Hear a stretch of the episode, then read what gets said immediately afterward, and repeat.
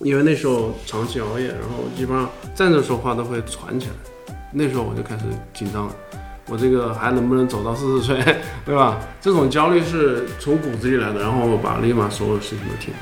在一个医美花一万五办了一个瘦脸针的终身套餐。为什么我达不到网红的那个样子？就因为网红也不长那个样。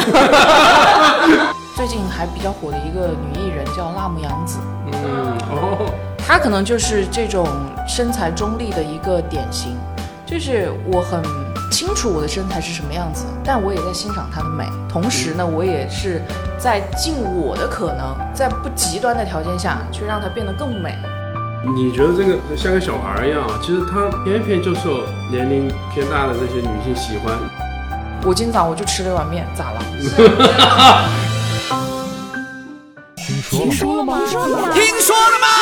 什么呀？听说了？听说了吗？感受到了吗？大家好，我是茄茄。大家好，我是六六。欢迎收听今天的《听说了吗》。今天的这期节目是我们录的最早的一期，也是我个人感觉最轻松的一期。可能是因为跟今天的嘉宾有关，是，就是跟这个类型的嘉宾有关系的。基本上就是早睡早起，保持饮食规律、作息规律，一切都很规律。对，呃，我们今天要聊的话题是身材焦虑，然后就请到了我，请到了这个，我要隆重介绍一下，对，是我生命当中非常壮的一个男人。这个话是不是有点重？会听到的啊，我跟你说。我的应该是叫，在我这里来应该是叫产后康复师，然后是一个非常优秀的健身房的老板，奎迪尔。我是来自帕尔健身的奎迪尔，从事这个行业大概有啊八年的样子。作为健身房的老板，他一定是要保持身材，一定要有一个门面，就是让大家知道，就是老板的身材已经这么好了。那就是带学员肯定是没问题的嘛，但是他其实，在生活当中，反正据我的观察，我觉得他是对于自己不是那种大家刻板印象当中的那种健身的苛刻。前段时间我们还约了个宵夜，而且在身材这一块儿，也不太像一个传统教练的身材，就是体脂特别低的那种状态，其实不是我刻意追求的一个目标。而我觉得就是说，呃，追求的。呃，理想的状态啊，就是第一点健康，就你不管是生理上的还是心理上的，首先你喜欢自己，这是一个健康的状态，对。然后你是在你的这个状态里，你是享受的，你不管是运动也好，你还是有其他的运动项目也好，你是享受它的，而不是说我来完成一个任务，我来打卡，其实不是我喜欢的状态。然后你开始欣赏自己，然后认可自己的状态。然后你可以从中去做一些提炼，设设置一些你自己能够完成的目标，这才是一个我自己，呃比较喜欢的一个状态。在我生产后六个月，因为我是剖腹产，所以就晚一些嘛，我就做了两件事情。第一件，第一件事情就是办了张卡，然后呢，第二第二个事情就是在一个医美花一万五办了一个瘦脸针的终身套餐。哇，还有这种啊。其实瘦脸针非常低门槛的，你知道吗？嗯。然后我办一万五，花在瘦脸针上面。我后来一想，我真的是怕是脑袋进水了。而且你有没有想过一万五终身哎？对。他给你打的到底是什么东西？关键是我到后面的时候，是不是有可能就垂下去了？就是。脸部没有了，就只剩下骨头了。就也不需要打了。所以我就觉得我那时候。就是身材焦虑到了，我觉得我自己脑袋都思路不清晰了，嗯，已经到了那个程度。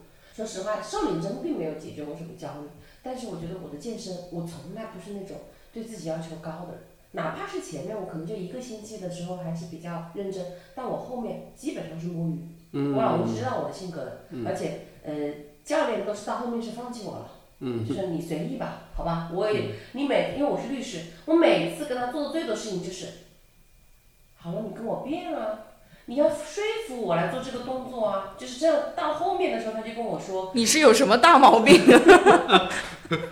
我们教练就说：“我每次都是跟你聊天去了，天天跟你辩论去了，有啥意思？我又不要去做律师啊！”就这样，然后我每次都辩赢了，成功的说服他放弃我。那你也很优秀。健身房的一大作用就是解压，就是聊天功能，在工作室也好，在这个私教的过程中呀，是是一大功能。所以站在老板的角度，招聘教练的一个基础要求就是能聊天，会聊天。就是能聊天，其实有好多种。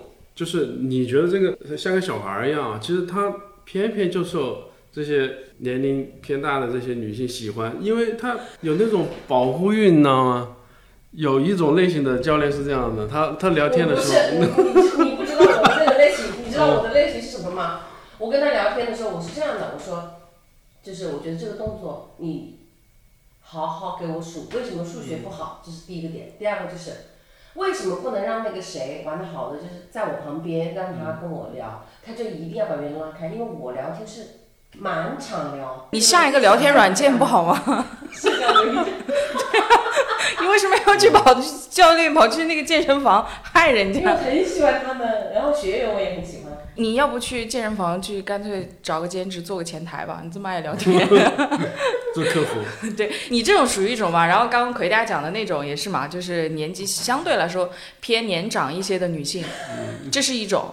还有就是健身房还有哪一就是女性啊，会大概会分几类比较多的。回到那个身材焦虑的问题啊，我觉得有两种焦虑。嗯，第一是对健康的焦虑，嗯这个比较好理解。嗯，另一种呢也比较好理解，就是对类比对象的这种焦虑。对你可以是在朋友圈看到了某某某，也可以看到的是普那个什么前任公公路，对各种类比对象啊。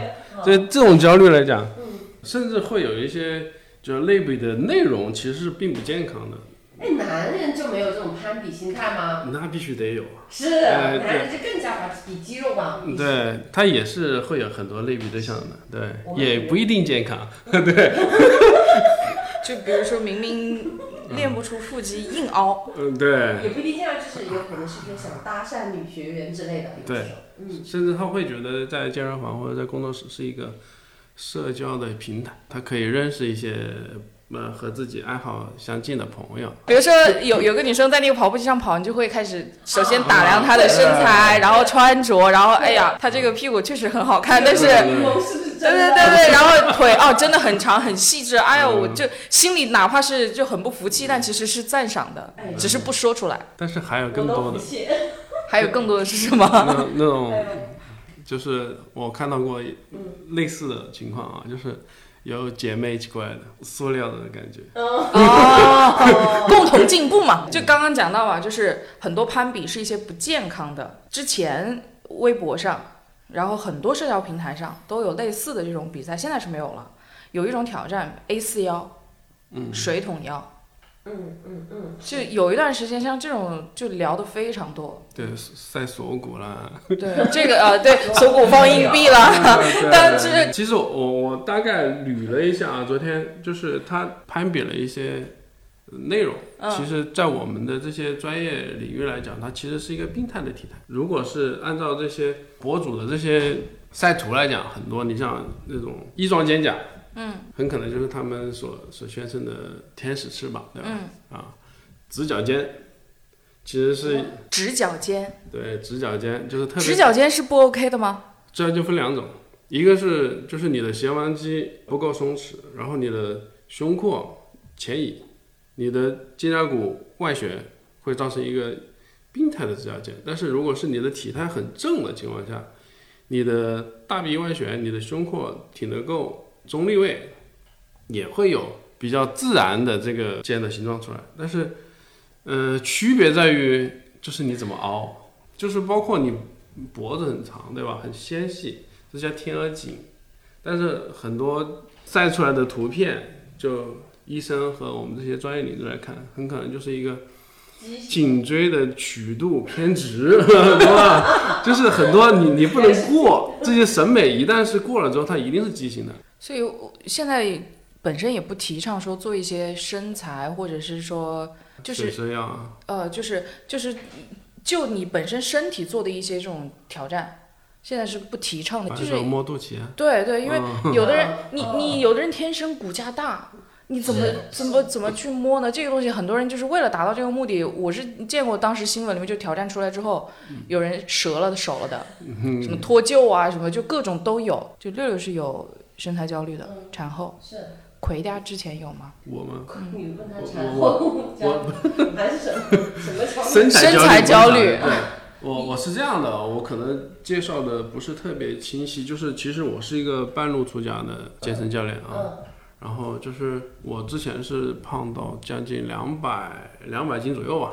你以前做的什么呢？呃，我之前是金融行业，哇，华中科技大学的高材生，天哪！就是我的焦虑是什么？我我分析下来是对健康的焦虑，因为那时候长期熬夜，然后基本上站着说话都会喘起来，那时候我就开始紧张了。我这个还能不能走到四十岁，对吧？这种焦虑是从骨子里来的，然后我把立马所有事情都停。如果是有办过健身卡的，就也有人开玩笑说，办健身卡那张卡就是你那一次性服务，就是去的第一次，后面就基本上就很少会去了嘛，或者基本上就真的就完全不去，或者是你办健身卡是办了一张洗澡卡，就是去洗了个澡嘛，对吧？但是因为我后来就是认识了奎大之后。就他的那个观念影响到我，就是你不用老是想着你今天来了瘦了多少或者怎么样，你就先养成一个运动习惯。当你养成这个习惯之后，你自然而然的，你即便不来健身房，你也会找其他的方法训练。就你像你像我现在我我是在家骑动感单车嘛，就我基本上我可能两天或者三天一休，就是每呃三天会连续的踩直播课或者踩这种各种各样的课程，然后休一天，然后就是保持一个规律的运动频率。然后你像包括有时候可能我现在最近在玩滑板，就天气好可能就带着板就出去了，就这样。所以就是运动的习惯可能是一个你要先去调整身材的第一步。嗯，明白。我觉得应该是这样啊。嗯，你这样说起来，我想起来很多细节，就是我会，就是教练让我做一些什么运动，比如说走跑步机，我就说是不是会伤膝盖？这个动作会不会让我的小腿变粗？然后做什么动作，他就会我说是不是这样子会怎么怎么样？他说。你先练了再说好吗？你不可能练到那种程那那种程度的，一模一样的？我曾经给你提过一模一样的问题，然后他给了我一模一样的回答。我不敢加班了，怕一加班就变马云，对吧？啊，是的，就是这种，就是他跟我我们教练跟你说的话回复的话也差不多。这种学员是不是很多？对，很多很多。就我我有时候也自己也有思考过这个问题，就是身材焦虑，每个人肯定会有。然后你出现的频率不一样，但是每个人做的事情也不一样。对，是不是像这种的，就是其实他是有身材焦虑，但是呢，就往往很难迈出那一步。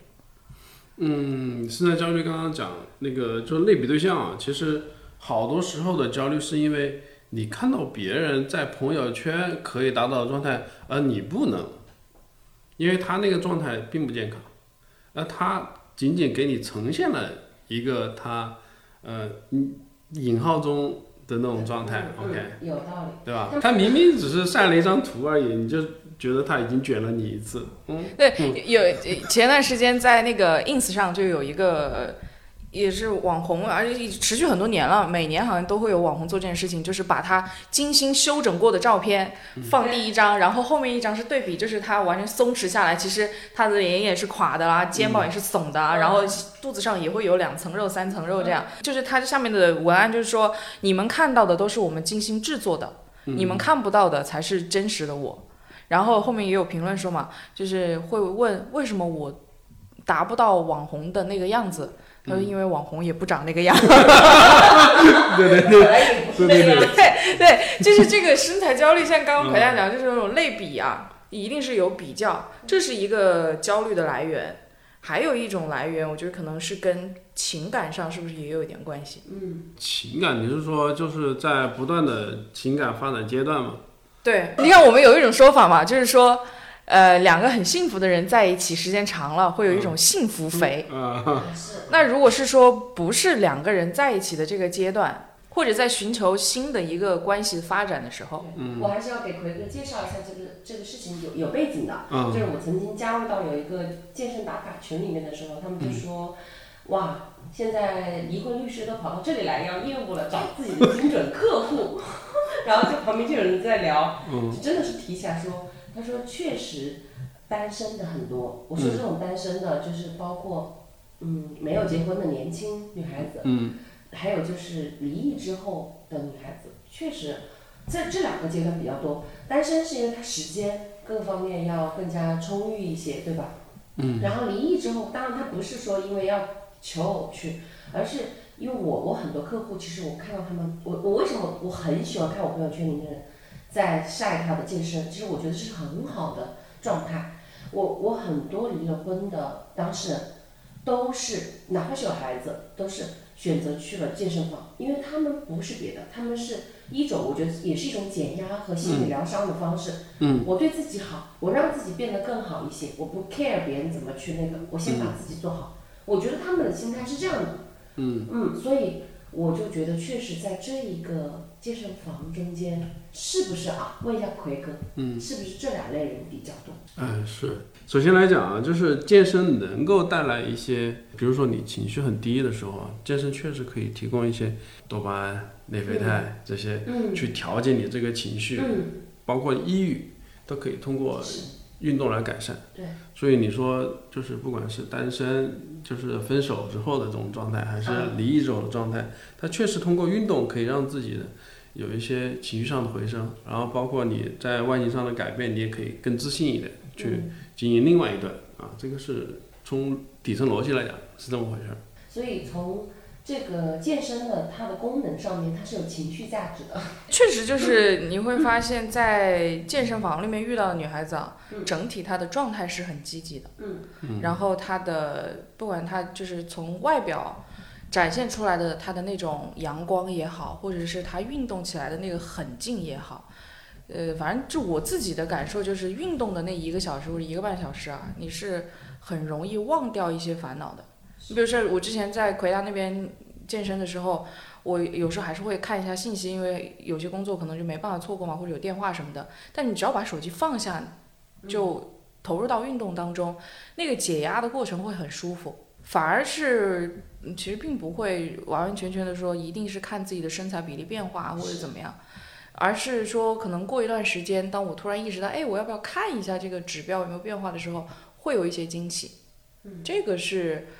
嗯，你健身的时候，它真正带来的一些正能量的部分，没错。所以可能是为什么女孩子她健身会有一个坚持，然后养成了这个习惯，会长期的去做。就是他可能是从一开始，比如说像单身的，他想要寻求一段新的关系的开始，然后从这个为一个出发点之后，就是获得了一个其实是他自身的一个状态的改变。有一次，他说当时他在那个健身房的时候，那个教练就跟他说，让他不要吃米粉呐、不要这些吃，就是吃吃饭要注意饮食。他我其实就是为了能够吃米粉，我才过来健身的，不然我健啥身啊？就是为了要吃。我跟你说，我有一个不是吃饭，就大家都是做餐饮的一个群嘛，我是作为消费者在里面的啊。然后他这个大群里面有长沙很多的餐饮大咖，然后其中还包括。呃，就是媒体的，专门去做这个媒体的美食，算是美食家了，很很出名的。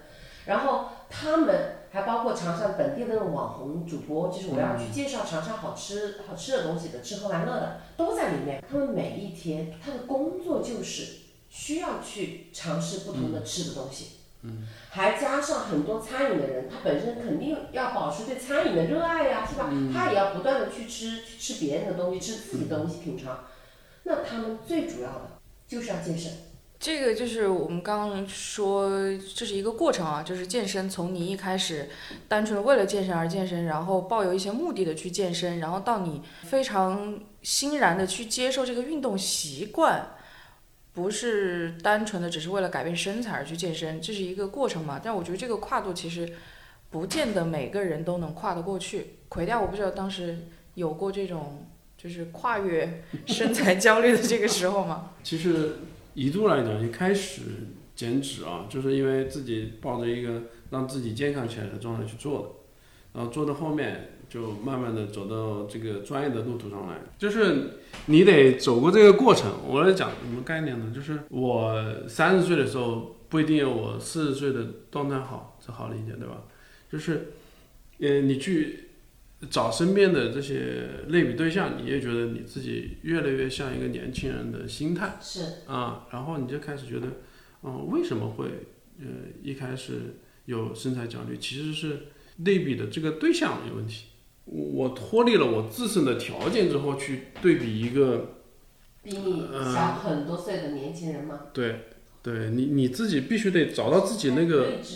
对能能够类比的合适的对象，就是你根本就没有去在意他的年龄。对或者是什么其他的东西，你就是觉得这种状状态很好。对我要我虽然我不是个年纪，或者我不是这样的一个身材本来，对不对？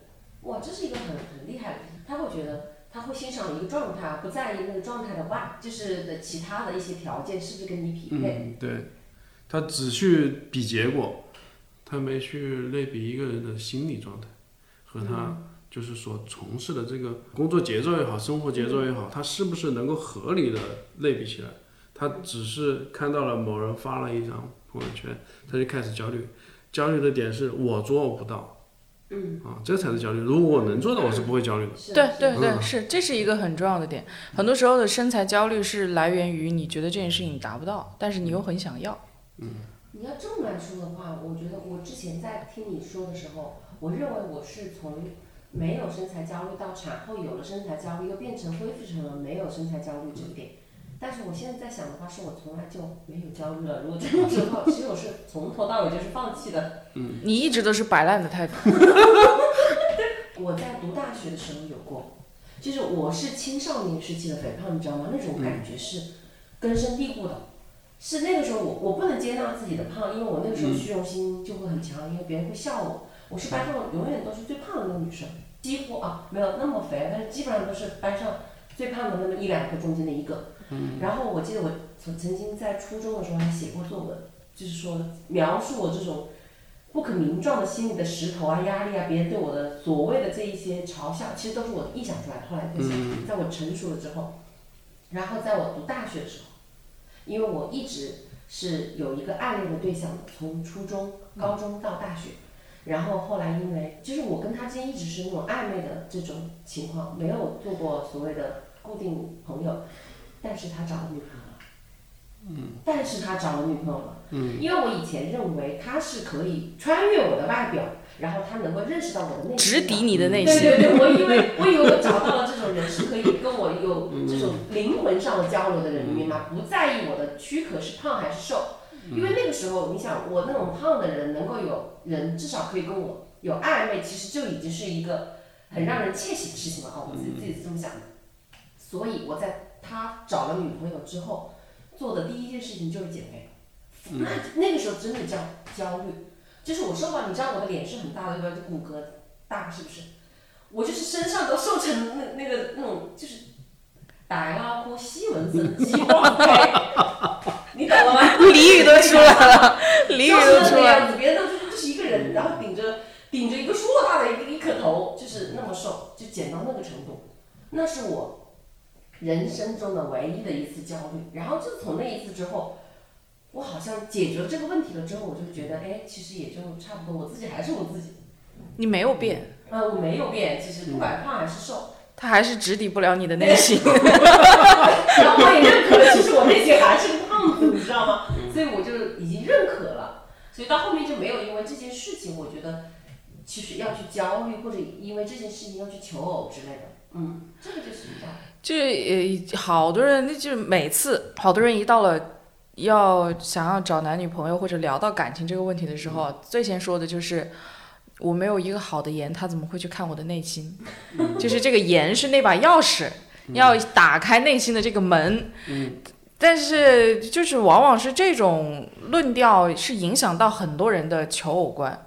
那你真正看好多人，嗯，这是只是大部分在社交平台上发言的这一部分人，他很多人他其实私下你会发现，我有朋友是真真实实的，他跟我说过，我说就是你男朋友就是肉肉的还蛮可爱的，有时候会这么聊嘛，他说我就喜欢他可爱，我就喜欢我躺在他肚子上的时候那种端端的那种感觉。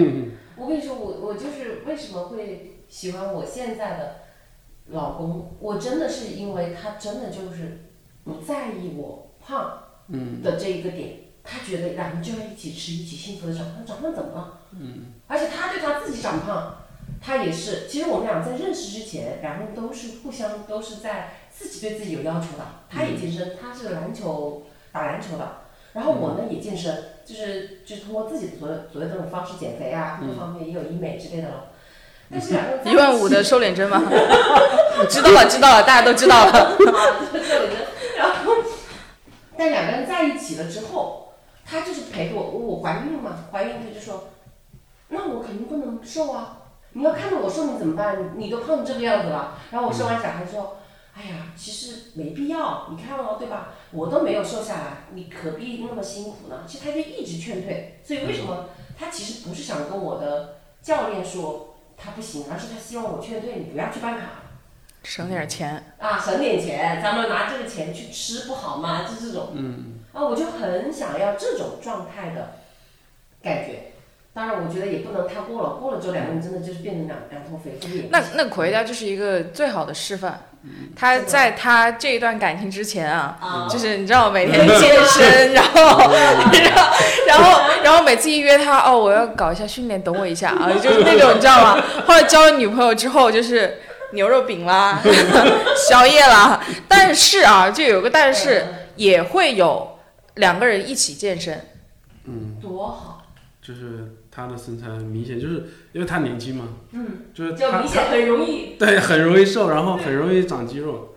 那年龄偏大确实是是有一些劣势，对吧？但是就是对我自己来讲啊，因为因为我给自己找了很多理由，嗯，这理由是引号的啊，一个是本身我觉得我精神状态很好，就是作为一个四十加的女男人，对吧？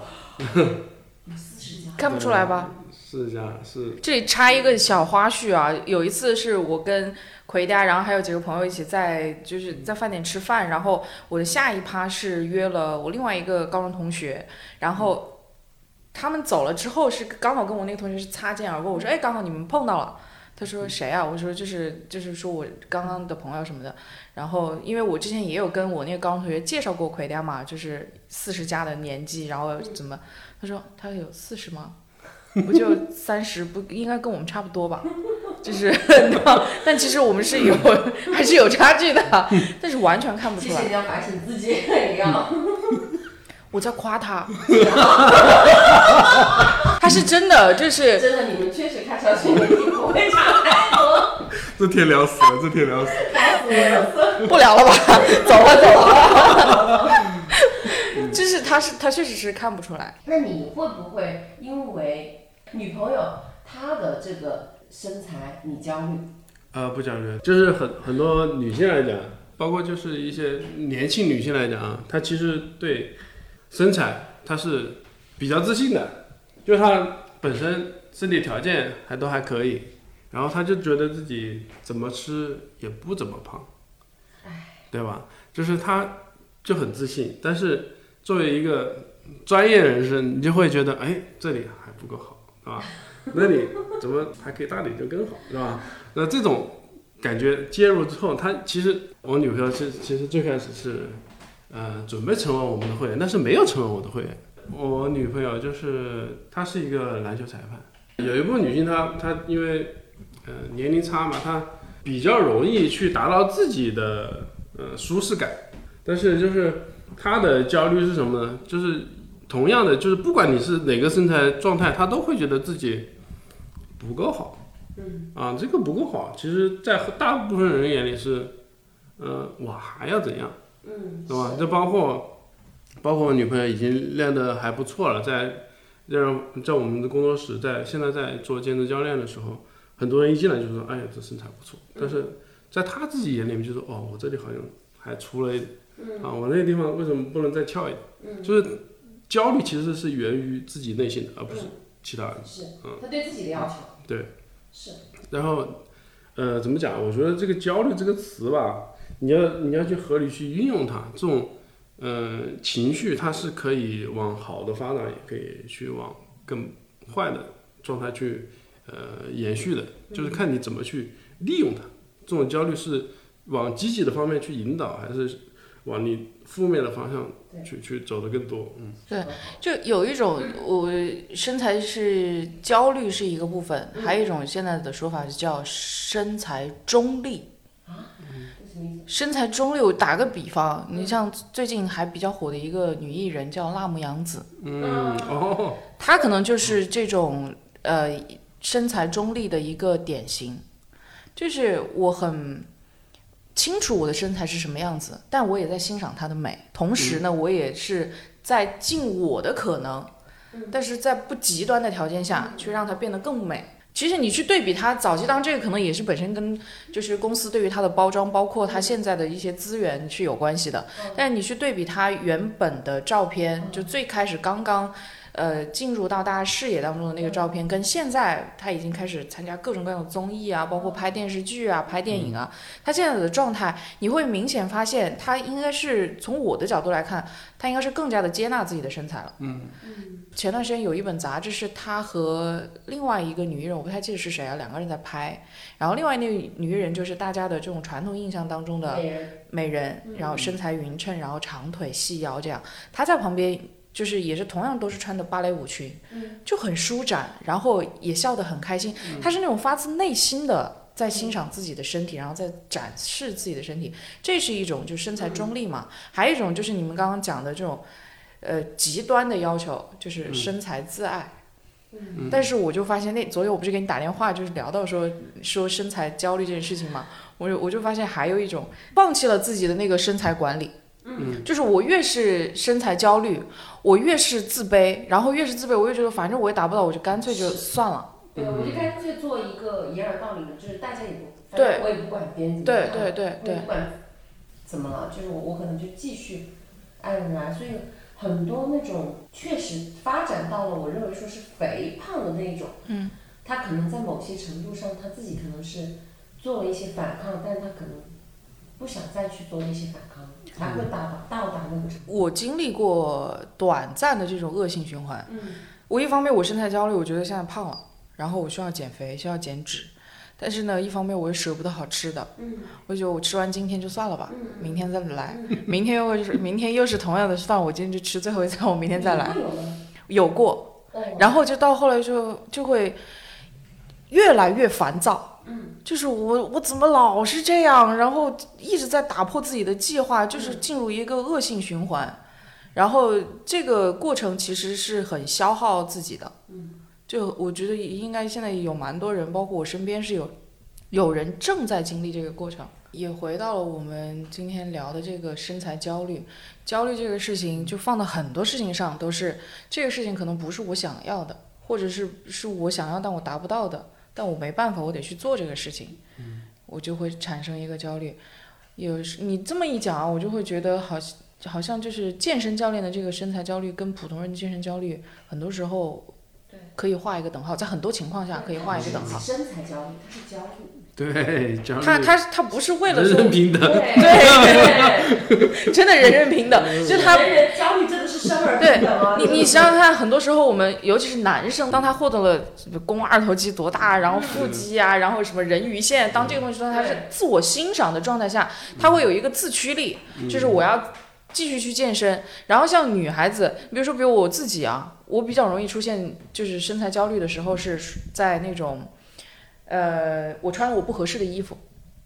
我就觉得，因为就会暴露我的缺点嘛。但是我当穿的衣服是合适我自己或者是我自己风格的时候，我是在展现我自己。那我不管我身材是怎么样，我是开心的。就好多时候还是自驱力的问题。就这个时候，当你有自驱力的时候，我自己来讲，就我会愿意去健身。然后这段时间有成效，然后我又又可以买新衣服啊什么的，那种状态我就觉得很舒服。是，而且就好多嘛，就说女孩子健身的第一件事情先去买衣服嘛，对对对健身就是为了买新衣服嘛。是的，是的，是的。那每一次不同的种类的健身，我就买不同种类的衣服。对，所以今天就是聊到这里，我们一直是讲好的时候，健身的目的到底是什么？然后这个目的你能不能就是维持你的一个健身状态对，这个很重要。其实没那么重要。对？而是说，就是以我们现在在座的三个人的这个健身的经验来讲，可能我们现在的状态就是，最开始是有目的，达到了这个目的之后，会发现其实真正养成的是一个健身习惯，嗯，然后这个习惯，然后再慢慢的去调整自己的状态，就是一个由外到内的一个变化，嗯，对，就会发现这个这个事情的一个美好，就是你开始啊觉得我我们往往是为着一个目的去的，嗯，比如说我们是为了产后什么的，然后我进去了之后，我不断的通过这种为了追求这个目标的这个过程，发现养成了一种习惯，而这个习惯又非常好，它会进入到一种良性的循环。所以我就觉得，如果说现在是正好进入到我们节目的最后的话，我觉得我们就是呼吁大家先找寻一个目标，先进去了再说。我觉得接下来他自己会找寻到他中间的这种美好，嗯是不是？先我给自己一个觉得还理由，先进去。还是奎家那句话，就是嗯开心。嗯，就首先你要保持一个你是正向的观念，取悦自己嘛，就是哎呀，我们为什么每次都说到这个，就是要取悦自己，但是取悦自己这个事情真的很重要。你你等到你真的能够在某一种程度上，呃，大概率的每一天有那么一部分时间是取悦自己的，那一天的心情都很好。我今早我就吃了一碗面，咋了？我跟你一起吃了一碗面，还顺便吐了昨天一个槽，多爽！对啊，就是，然后我在晚上我再骑个单车嘛，我待会儿下午我再去滑个板嘛，是的，就很开心啊。这就是这样，就是就是我我像我们昨天就是说要就是聊到身材焦虑，你不是有朋友在旁边吗？就是你要么有身材焦虑，那我们就动起来；对。你如果不想动你就放弃吧。但是对，但是当然我们还是以首先是以健康为导向，嗯。在保持健康的情况下，首先你要让自己舒服，你才再去做那些事情，不然就就是会进入一个到那种没必要的恶性循环，那我们就干脆就拉倒。是的，所以我们节目也是一以贯之，我们从来不教育别人。我们的今天的主题就是这样的：如果你有身材焦虑，那你就动起来；如果你呃觉得自己也没有办法动起来，那你就放弃吧，反正自己开心就好，对啊，就这个意思。对，遵循内心的声音。对，是我觉得奎家可能待会儿下了节目又要去搞点什么，补充一点能量。他是绝对的，他是绝对的美食家。嗯，对，就是我们朋友聚会，怎么吃吃什么，他是点评的。他曾经就是我们去朋友家聚会啊，有一个聚集点，每次我们就去他们家聚会，然后他是经常会要么就是指挥大家就是搞东西，然后他来做。你有想过吗？当时他还也还是我的健身教练。当时他在这个聚会上带了一个巨大的高压锅，里面炖的是红烧猪脚，这样的人生多。欢迎到苹果 Podcast、小宇宙、喜马拉雅、芒果动听、未来汽车 New Radio、网易云音乐、荔枝播客、蜻蜓 FM、云听，搜索节目名称“听说了吗”，收听节目的完整内容。